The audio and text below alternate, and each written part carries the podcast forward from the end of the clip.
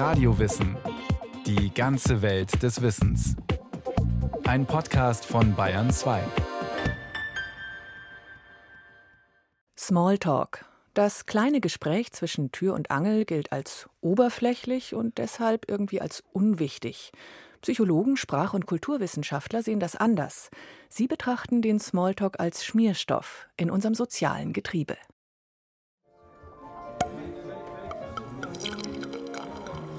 Ah, Sie waren auch schon am Buffet.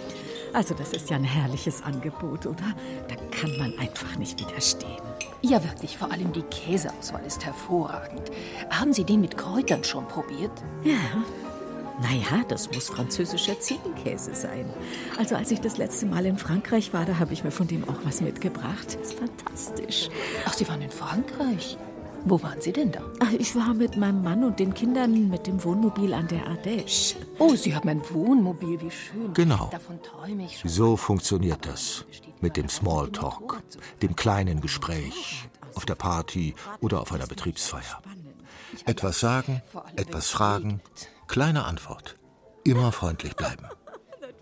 In vertrauter Atmosphäre, am Marktstand oder im Biergarten, kann das Ganze auch mal schneller gehen. Ah, auch wieder da heute. Ja, freilich.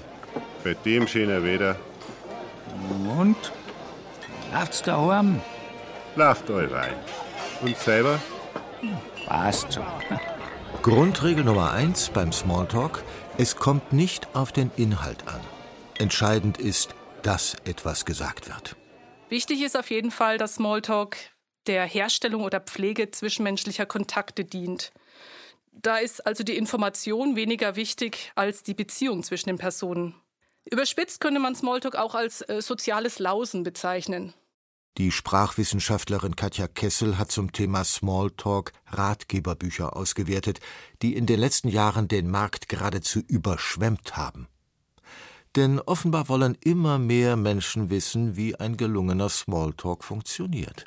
Gute Themen sind unverfängliche Themen, also Themen ohne Konfliktpotenzial. Wetter, Kultur, Musik, Film, Essen, Trinken, das sind so die geläufigen Themen, die man auch in den Smalltalk-Ratgebern immer wieder lesen kann. Damit keine schlechte Stimmung aufkommt, sollten gute Smalltalker kritische Felder vermeiden. Also sowas wie Politik, Geld, Krankheit, Religion. Man muss wirklich sehr feinfühlig vorgehen und notfalls das Thema wechseln. Und wieder den ganzen Abend nur Smalltalk gemacht. Oh Mann. Na und? Was hat er gesagt? Nix hat er gesagt. Bloß geredet hat er. Der Kommunikationspsychologe Stefan Lermer findet, dass der Smalltalk, das kleine Gespräch am Rande, zu Unrecht einen so schlechten Ruf hat. Ein guter Smalltalk ist wie eine Art Anlasser, dass man eben sozusagen einen Einstieg findet. Nehmen wir als Vergleich die Hunde, die beschnüffeln sich hinten und vorne und wir Menschen beschnüffeln uns eigentlich auch, weil wir herausfinden wollen, passt es. Stefan Lermer hat ein Buch über Smalltalk geschrieben und bezieht sich darin auf Studien, in denen die Wirkung der kleinen Alltagsgespräche auf den Menschen untersucht wurden. Demnach stehen die beiden Gesprächsformen Smalltalk und das tiefere Gespräch nicht in Konkurrenz zueinander. Forschungen legen nahe, Smalltalk ist für das menschliche Wohlbefinden auf jeden Fall besser als gar kein Talk.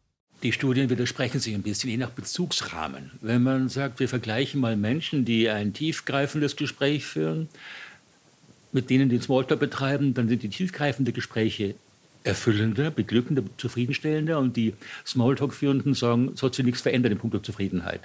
Wenn man aber beispielsweise Menschen fragt, den Supermarkt gehen, die einen reden mit der Verkäuferin, die anderen gehen einfach nur durch, da sind die, die Kontakt aufgenommen haben, hinterher zufriedener. Das kleine Gespräch, bei dem es nicht auf den Inhalt ankommt, löst etwas in uns aus. Signale der Aufmerksamkeit gehen hin und her. Wenn freundliches Interesse auf freundliches Gegeninteresse stößt, sind die Beteiligten danach offenbar ein kleines Stückchen glücklicher. Grund genug, den Smalltalk nicht als reine Oberflächlichkeit abzutun. So gibt es auch Studien, die belegen, dass Bewerbungsgespräche für beide Seiten besser verlaufen, wenn Personaler mit den einzelnen Bewerbern vor dem offiziellen Gespräch eine Runde plaudern. Wenn man ein Meeting, Meetings werden ja weltweit beklagt als große Zeitfresser, die oft nicht viel bringen.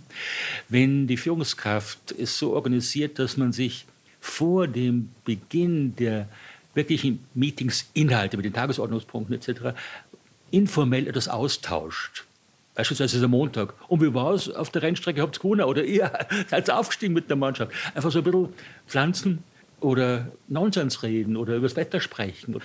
Diese Studien sagen, dass der Smalltalk vor den offiziellen Meetings tatsächlich die Meetingergebnisse erhöhen. Smalltalk kann auch den persönlichen Horizont erweitern und in manchen Situationen Bildungs- und Herkunftsschranken überwinden. Smalltalk ist sozusagen eine Art Zwangsdemokratisierung, weil man in Situationen kommt, wo man mit Menschen spricht, die man sich sonst nicht auswählen würde. Sagen wir, man ist plötzlich äh, in einer Aufzugsgondel beim Skifahren gefangen und muss sich irgendwie austauschen, um die Stunde Kälte oder Angst zu überwinden. Und alle miteinander reden darüber, ob man wirklich Angst haben muss. Und schon diskutieren Menschen, die sonst nie freiwillig zusammenkommen würden. Soziale Grenzen zu überwinden, wenn auch nur für kurze Zeit, dafür ist Smalltalk ideal. Wenn bereits eine soziale Vertrautheit besteht, dann hilft er dabei, sich diese Vertrautheit immer wieder zu bestätigen. Als Beispiel, wenn ich aufs Land gehe, gehe zum Bäcker und ich, ich weiß, auf dem Land muss ich mehr Zeit einberaumen, weil dauernd geredet wird, nicht nur gekauft. Und dann ist die äh, Verkäuferin fertig mit der Kundin, dann sagt sie aber noch, soll ich Mama noch am Samstag ein paar Brezen aufheben, weil die bald weg sind? Und dann ist es ein Smalltalk, das ist hilfreich, das ist soziale Kontrolle, aber auch liebevolles Wohlwollen. Natürlich könnte die Verkäuferin Zeit sparen, indem sie die Semmeln wortlos über die Theke reicht. Aber so geht das kleine tägliche Brotkaufen für die Beteiligten auch noch mit einem guten Gefühl einher. Äh, was hat jetzt der gesagt? Ha, nix hat er gesagt. Bloß geredet hat er. Der polnische Ethnologe Bronislaw Malinowski hat für dieses Phänomen den Begriff der fatischen Kommunikation geprägt. Fatisch bedeutet kontaktknüpfend oder kontakterhaltend. Anders als beim Informationsaustausch, einer Mitteilung oder einem Befehl ist die fatische Kommunikation ein Sprechakt, der eine rein soziale Funktion hat. So ein schönes Wetter heute, nicht? Ach ja, da haben wir aber lang drauf gewartet. Ja. Und weil es auf den Inhalt nicht ankommt, darf beim Smalltalken je nach sozialer Umgebung hemmungslos gefloskelt werden. Was natürlich im Dialekt besonders gut funktioniert. Und? Passt alles? Ja, passt. Und? Wie geht's? Wat mut, dat mut. Und wie geht's? Ist noch Luft nach oben. Wat mut, dat mut. No risk, no fun. No risk, no risk. Und wie geht's? Nicht alles, was gesagt wird, muss lückenlos Sinn ergeben. Trotzdem ist es nicht immer so einfach mit dem Smalltalk. Haupthindernis dabei, sich nicht trauen. Jeder kennt die Situation, die Party mit vielen Unbekannten die Betriebsfeier, wo man nie weiß, mit wem man es zu tun hat. Besser also warten, dass man selbst angesprochen wird, bevor man was verkehrt macht. Genau das ist das größte Hindernis beim Smalltalk, sagt die Sprachwissenschaftlerin Katja Kessel. Zum einen denken viele Leute, man muss besonders witzig, gewitzt irgendwie rüberkommen und das führt häufig zu Blockaden. Eigentlich ist es ganz gut zu wissen, welche Funktion hat Smalltalk. Also Smalltalk ist eben dieser Ersteinstieg ins Gespräch, der Eisbrecher sozusagen. Und wenn man das zulässt, dass es gar nicht darum geht, im ersten Moment was besonders Einfallsreiches zu sagen, sondern dass man überhaupt ins Gespräch kommt, dass man etwas sagt. Das ist dann oft auch so ein Schlüssel dazu, vielleicht auch diesen Druck rauszunehmen, zu sagen, es muss gleich alles sofort super laufen, sondern wirklich da auch auf die Leute zuzugehen und überhaupt im Gespräch zu starten. Und dann natürlich nicht wegschauen während des Gesprächs und nicht schon mit den Blicken nach dem nächsten Gesprächspartner suchen. Die Körpersprache soll Zuwendung signalisieren und Offenheit. Also aufrecht stehen, nicht die Arme vor der Brust verschränken und am wichtigsten lächeln. Denn so kommt man am leichtesten rein ins Gespräch und bei Bedarf auch wieder raus. Da drüben steht ja mein neuer Kollege aus der Arbeitsgruppe. Bei dem muss ich mich unbedingt mal schnell blicken lassen.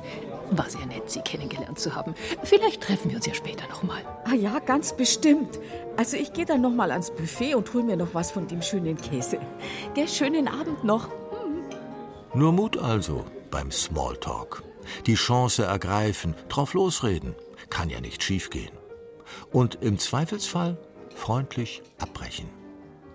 Der Kommunikationspsychologe Lermer nennt noch eine wichtige Regel für das gelungene kleine Gespräch. So als Faustregel gilt, beim Smalltalk sollte man das zu vermeiden. Nicht zu laut, nicht zu leise, nicht zu viel von sich sprechen, nicht zu viel fragen. Also meint der andere, er wird Interview ausgefragt. Also immer das zu beachten und sozusagen dann als Folge daraus moderat bleiben, immer im Maßen, in Grenzen, eben eine gewisse Angemessenheit, so eine Sprache mit Krawatte sozusagen. Fingerspitzengefühl ist gefragt. Insbesondere wenn beim Smalltalk nationale und kulturelle Grenzen überwunden werden müssen. Da gelten nämlich oft ganz andere Regeln. So reden Deutsche bekanntlich nicht gerne über Geld, zumindest nicht das eigene. Für US-Amerikaner ist das weniger problematisch. Gregor Sterzenbach, Ethnologe und wissenschaftlicher Mitarbeiter am Institut für interkulturelle Kommunikation an der LMU München, weiß, dass Deutsche in China oft finden, dass Smalltalk-Gespräche dort sehr lange und ausufernd geführt werden dann hat man aus der hiesigen Perspektive, aus der deutschen Perspektive oft das Erleben, ja, das ist doch nicht so wichtig. Also jetzt reden wir die ganze Zeit hier über unwichtige Dinge. Wann können wir denn endlich zur Sache kommen? Aus der chinesischen Perspektive, wenn wir jetzt dieses Beispiel nehmen, ist das ganz anders. Es ist so, dass das ganz wichtige soziale Informationen sind über das Gegenüber, die auch sehr bewusst eingeholt werden. Man prüft die Glaubwürdigkeit der Person, ob diese Person auch jemand ist, der für zukünftige Kooperationen eigentlich denkbar wäre. Und nebenbei ist es auch so, in all diesen informellen Gesprächen werden hineingeflochten auch alle wichtigen Informationen, zum Beispiel dann auch über wirtschaftliche Unternehmungen. Auch ist in anderen Kulturen ein kleiner Smalltalk nicht unbedingt so gleichmacherisch und demokratisierend, wie man das aus Deutschland kennt. So geht man in China nicht davon aus, dass jeder frei von der Leber weg so viel sprechen darf, wie er will. Zum Beispiel funktioniert es dann nach dem, dem Motto, dass natürlich die Person, die höher gestellt ist, auch ein höheres Recht hat, mehr zu reden, die entscheidenden Dinge zu reden, auch im Rahmen von solchen Gesprächen. Und anders gesagt könnte man sagen, auch diese ganze Lockerheit ist da gar nicht unbedingt mit angedacht. Das ist nicht das Grundkonzept. Alter und Hierarchie können beim Smalltalk in anderen Kulturen durchaus Barrieren darstellen.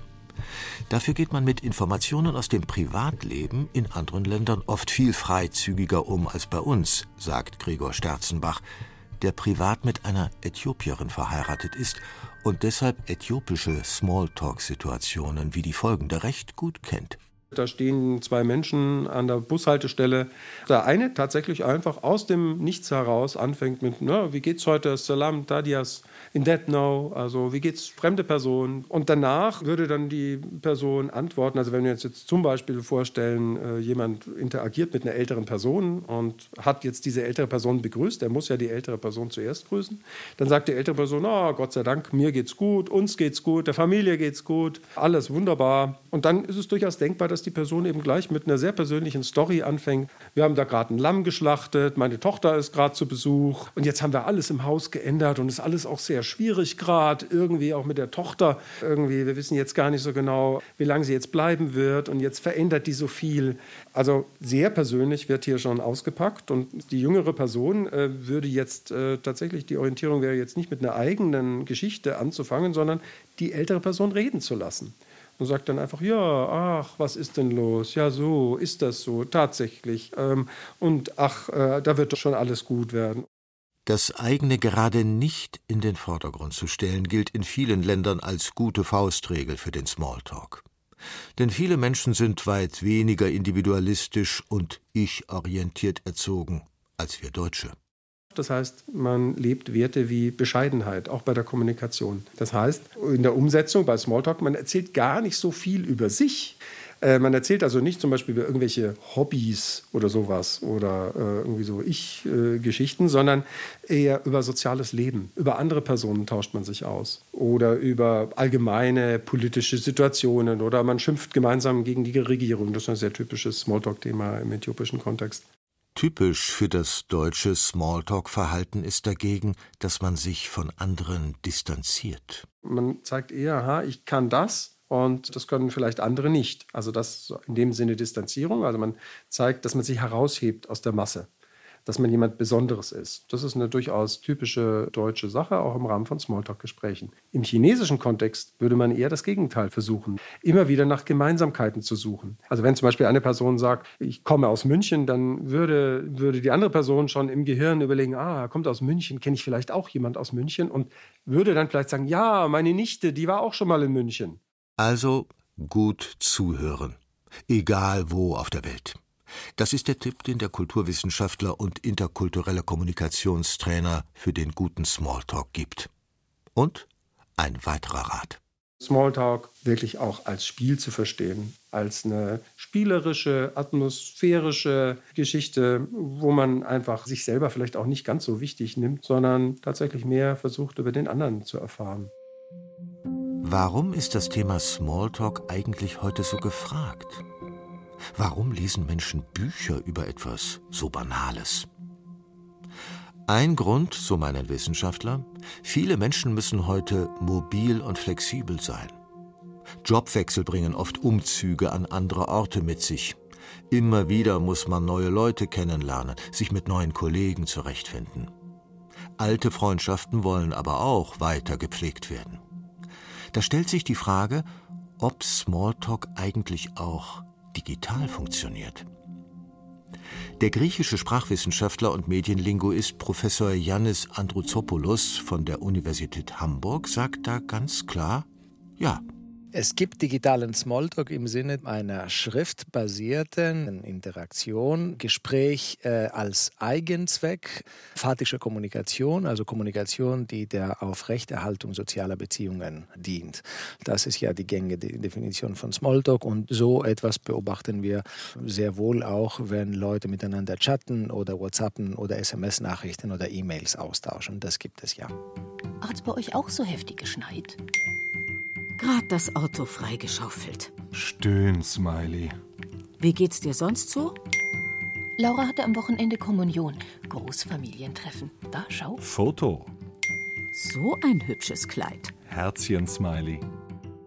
Alle Funktionen des Smalltalks sind hier erfüllt. Drauf losplaudern, sich wahrnehmen, Interesse zeigen, sich erkundigen, antworten. Und das Gespräch freundlich und schnell wieder verlassen.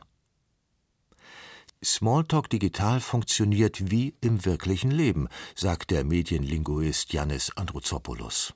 Vielleicht sogar noch besser. Wir sind räumlich getrennt, über Kontinente hinweg manchmal oder über Städte hinweg. Und wir kommunizieren auch nicht absolut synchron, sondern mit einer Zeitversetzung oder Zeitverschiebung. Die kann wenige Minuten sein, sie kann aber auch länger sein. Wir haben also die Möglichkeit, Smalltalk, also Talk zur Aufrechterhaltung sozialer Beziehungen über Zeit und Raum hinweg zu führen. Das ist eigentlich etwas Wunderbares. Es ist eine Bereicherung oder Erweiterung der Möglichkeiten des Plauderns. Das Zweite, was ähm, anders ist, denke ich, ist die Möglichkeit, Parallelgespräche oder parallelen Smalltalk zu führen. Sie schreiben mal hier, mal da, plaudern ein bisschen oder tauschen sich ein bisschen aus mit einer Person, dann mit der nächsten Person, dann mit der dritten Person. Das ist etwas, was im direkten Smalltalk, im direkten Gespräch für gewöhnlich nicht möglich ist. Kein Kulturverfall also, findet der Sprachwissenschaftler, sondern neue Möglichkeiten der phatischen Kommunikation in einer zunehmend digitalisierten Gesellschaft. Ich denke, dass diese Verschiebung oder Veränderung der Smalltalk-Kultur ähm, eingefasst ist in eine generelle Umstrukturierung sozusagen kommunikativer Verhältnisse. Das ist das, was in der Medienkommunikationstheorie Mediatisierung genannt wird. Dass wir viele Dinge parallel machen, während wir vor dem Rechner sitzen. Das ist, denke ich, ein Wandelprozess, der uns verschiedenartig betrifft und der sich auch darin niederschlägt, dass wir viele solcherlei Häppchenkommunikationen haben. Hallo, wie geht's? Sitz gerade an meiner Seminararbeit. Abends dann heim zur Mama. Hoffentlich gibt's was Gutes zu essen. Immer. Du so? Eigentlich ist Smalltalk so simpel, dass man sich fragen könnte, ob das nicht auch ein smartes Computerprogramm für uns erledigen könnte. Werden vielleicht schon bald Algorithmen für uns und mit uns Smalltalken? Da ist der Medienlinguist Yannis Androuzopoulos eher skeptisch können künstliche Intelligenzen, also kleine Programme oder kleine Bots und so weiter, nein, die können nicht Smalltalken. Künstliche Intelligenzen können bestimmte einprogrammierte Aufgaben in Gesprächsform erledigen. Das können die sehr wohl. Das heißt, es gibt dann kleine künstliche Intelligenzen, die mit mir Sprachunterricht machen können. Es gibt künstliche Intelligenzen, die Sachfragen beantworten können, also zum Beispiel bezogen auf ein großes Warenhaus und so weiter. Google entwickelt das gerade unter dem Namen Google Duplex, eine künstliche Intelligenz, die Reservierungen tätigen kann. Aber all das ist nicht Smalltalk, ne? Denn echter Smalltalk ist eben kein Gespräch, in dem Informationen ausgetauscht werden, Mitteilungen oder Befehle gegeben werden. Smalltalk ist eine soziale Handlung zwischen sozialen Wesen und insofern für künstliche Intelligenzen gar nicht so leicht zu erlernen. Ich glaube, es ist schwierig, weil hm, Smalltalk einerseits sehr viel persönliches Hintergrundwissen voraussetzt. Also wir können umso besser Smalltalken, je mehr ich über sie weiß und über ihre aktuellen Lebensumstände. Und äh, künstliche Intelligenzen haben nicht dieses interpersonale Wissen. Sie können mit enzyklopädischem Wissen gefüttert werden, aber ihnen fehlt der aktuelle Kontext, der aktuelle Interaktions- oder Ereigniskontext. Wenn Sie mit einem Wildfremden auf einer Cocktailparty das Gespräch eröffnen, dann werden sie sich typischerweise auf Aspekte des, des Raums, des Kontextes äh, beziehen. Also schön hier und hast du das gesehen? Und äh, künstliche Intelligenzen sind oder werden nicht daraufhin entwickelt, dann eben dann spontan auf aktuelle Kontextaspekte zu reagieren, sondern sie werden so entwickelt, dass sie bestimmte Probleme sozusagen dann bewältigen können. Smalltalk ist eben nicht nur seichtes, überflüssiges Geplauder. Das kleine, scheinbar sinnlose Gespräch ist eine soziale Handlung, die ein menschliches Grundbedürfnis befriedigt. Ich bin da. Du bist da. Ich nehme dich wahr. Und du mich. Wir reden miteinander. Wo nicht geredet wird, herrscht Schweigen. Smalltalk macht, dass wir uns miteinander wohler fühlen. Er bringt Schmierstoff ins Getriebe des menschlichen Miteinanders.